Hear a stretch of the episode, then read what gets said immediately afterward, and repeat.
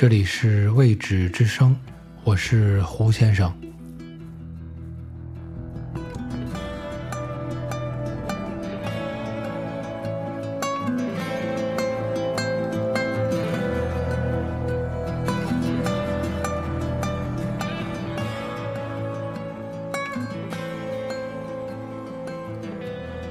当我从澳门至北京的航班上走下，终于赶到了北京的秋天已经到来。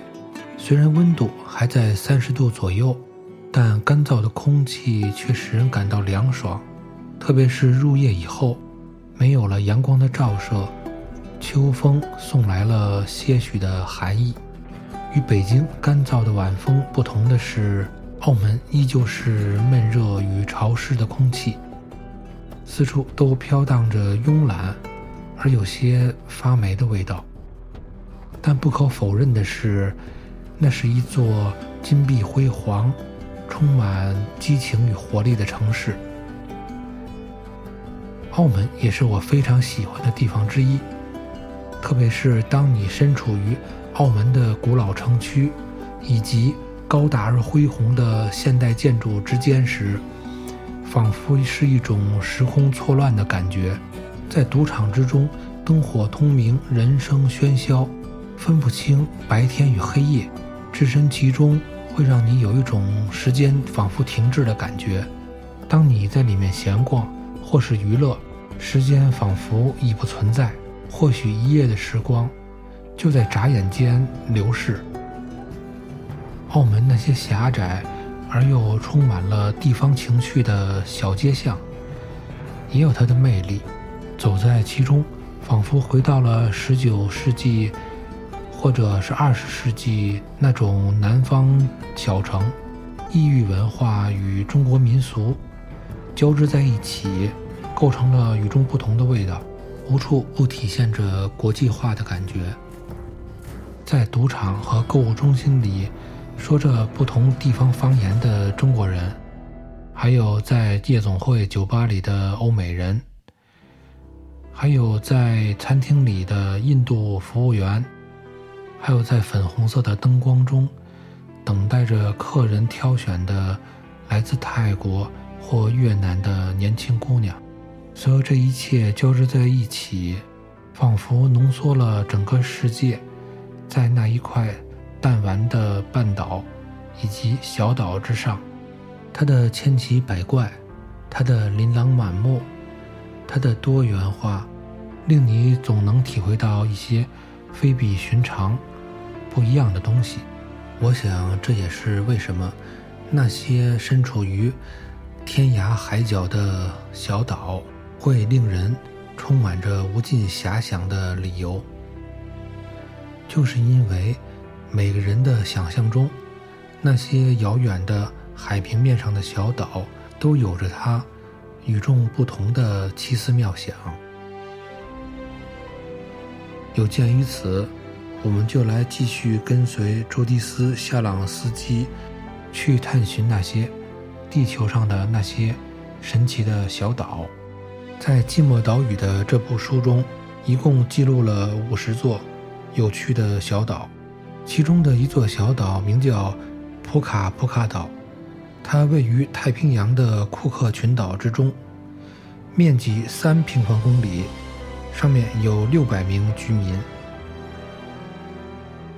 关于这座岛，作者写道：罗伯特·迪恩·弗瑞斯比坐在普卡普卡岛贸易站的阳台上，他的背后矗立着半个村落。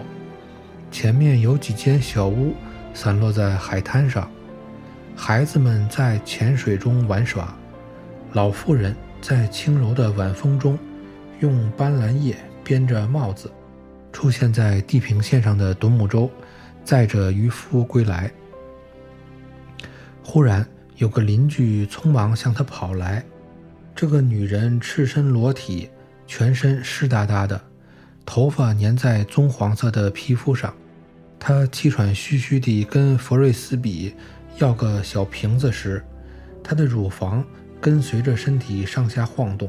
弗瑞斯比很快递给了他想要的东西，当这个裸女消失在夕阳之下时，弗瑞斯比久久无法移开追随那身影的视线。他莫名地兴奋起来，尽管他已在这里住了几年，他仍然不习惯裸体。正因为这一点，他依然还是那个来自于克利夫兰的男孩。他从没有想象过能够这样的随心所欲。普卡普卡岛上并没有人在意一个女人在结婚时是否仍然是处女，他们的语言中根本就没有描述处女这种生理状态的词汇。一个未婚生子的女人将会受到更多的尊重，甚至她更有机会踏入婚姻的殿堂。因为她已向未来的丈夫证明了她有生育的能力。入夜以后，岛上三座村落的年轻男女们聚集在海滩上，他们在那里扭打、跳舞、唱歌、做爱。超过两个人在一起做爱是件很平常的事儿。性爱是一场游戏，并不会争风吃醋。男女交欢的前戏与后戏时，他们要唱歌。在这方面，代沟出现了，老一辈的女人宣称唱歌既是前戏也是后戏的要素，而年轻一代的女人则坚持后戏时才会唱歌。但所有人的意见倒是有一点是一致的：交欢之际不应该唱歌。交欢以后，男人和女人一起跑到海中戏水沐浴。在这一方面，普卡普卡岛。还是有胜过克利夫兰之处的。罗伯特·迪恩·弗瑞斯比如是想着，然后他关掉了阳台上的灯。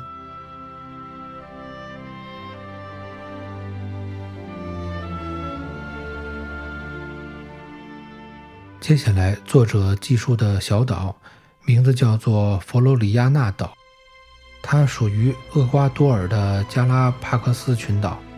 该岛面积一百七十三平方公里，有一百名居民。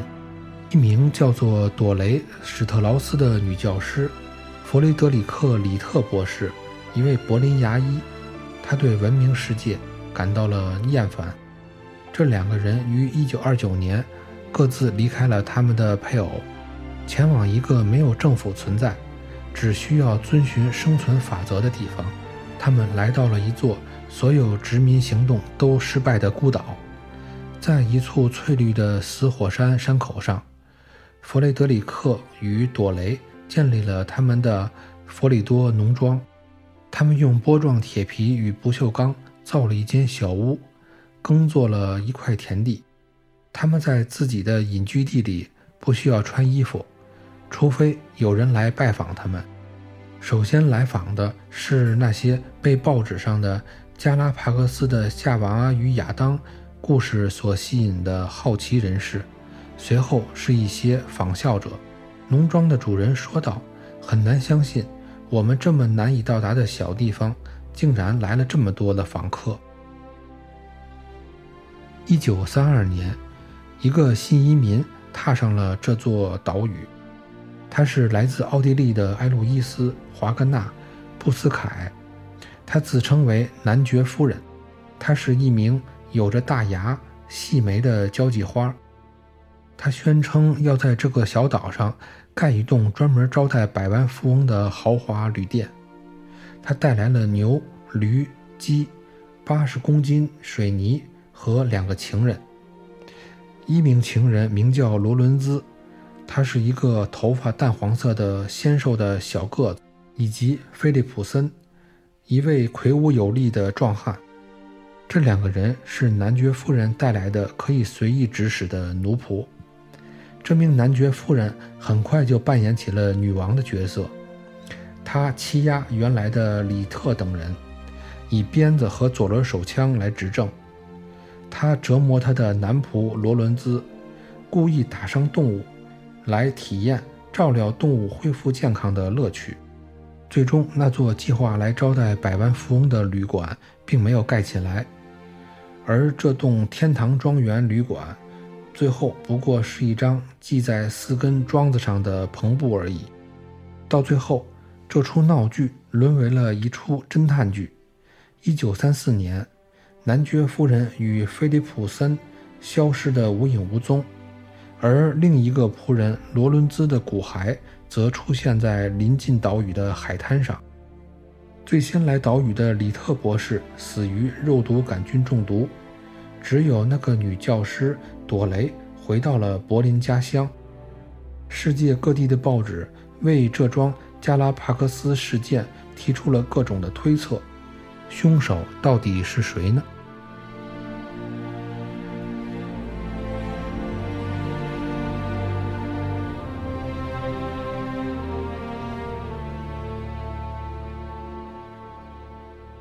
这里是未知之声，我是胡先生。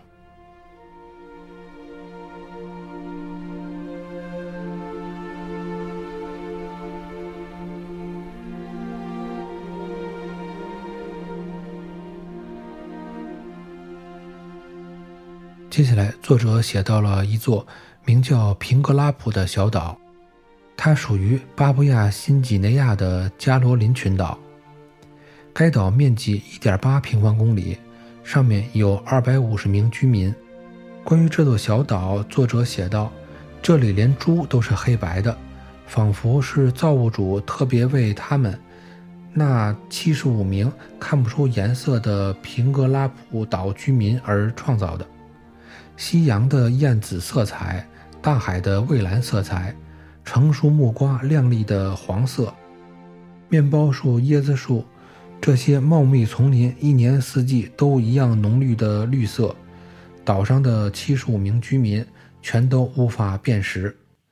这罪魁祸首是八号染色体细微的突变，以及数百年前在此岛肆虐的台风。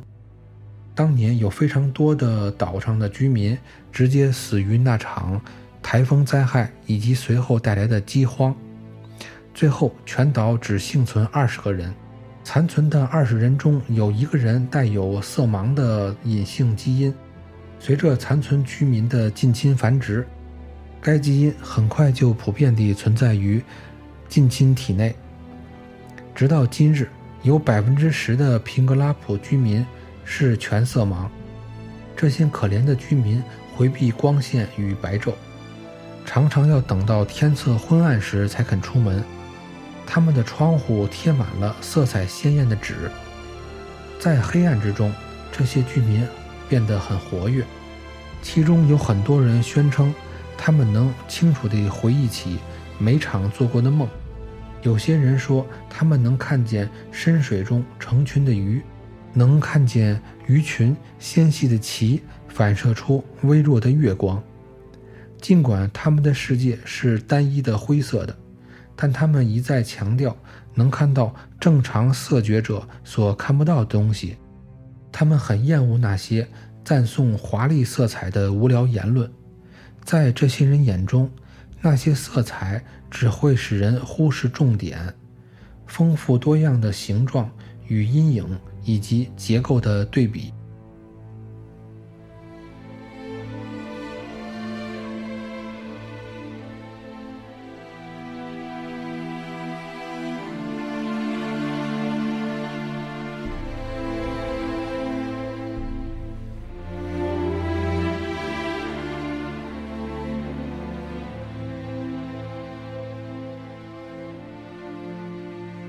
最后再来说一个。名叫提科皮亚的岛，它属于所罗门群岛，面积四点七平方公里，上面有一千二百名居民。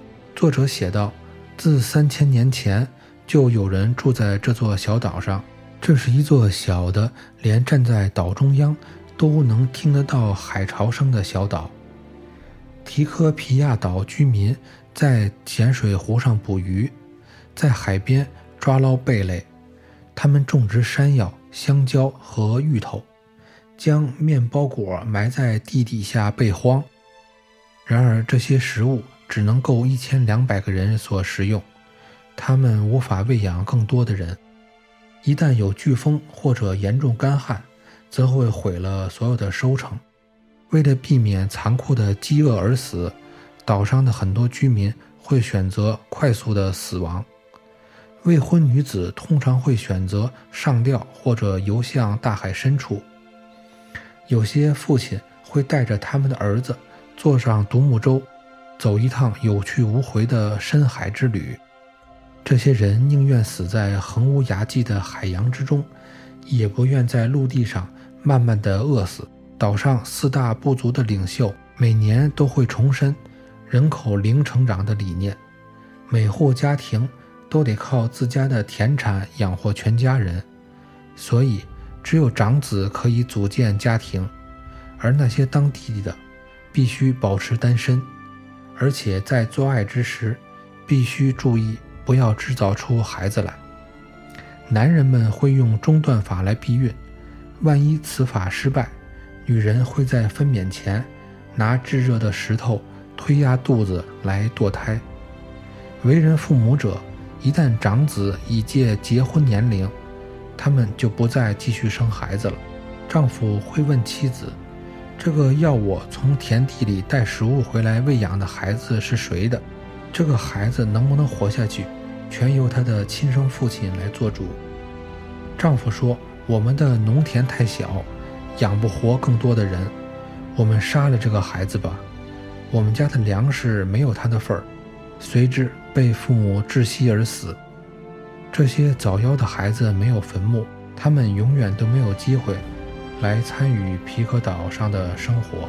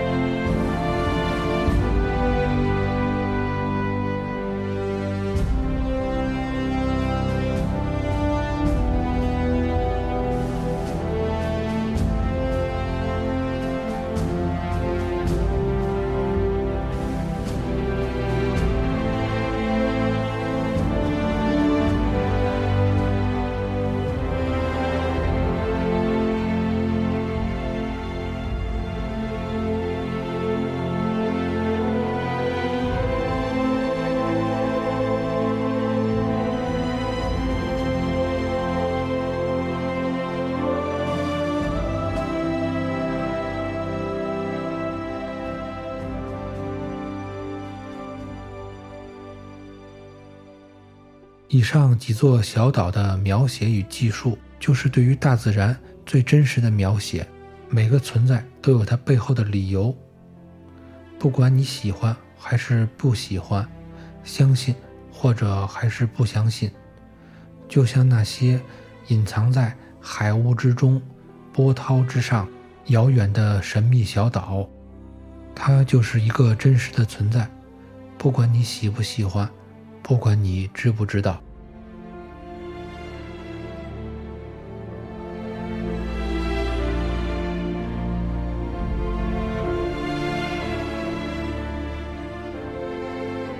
感谢收听《未知之声》，我是胡先生，下集再见。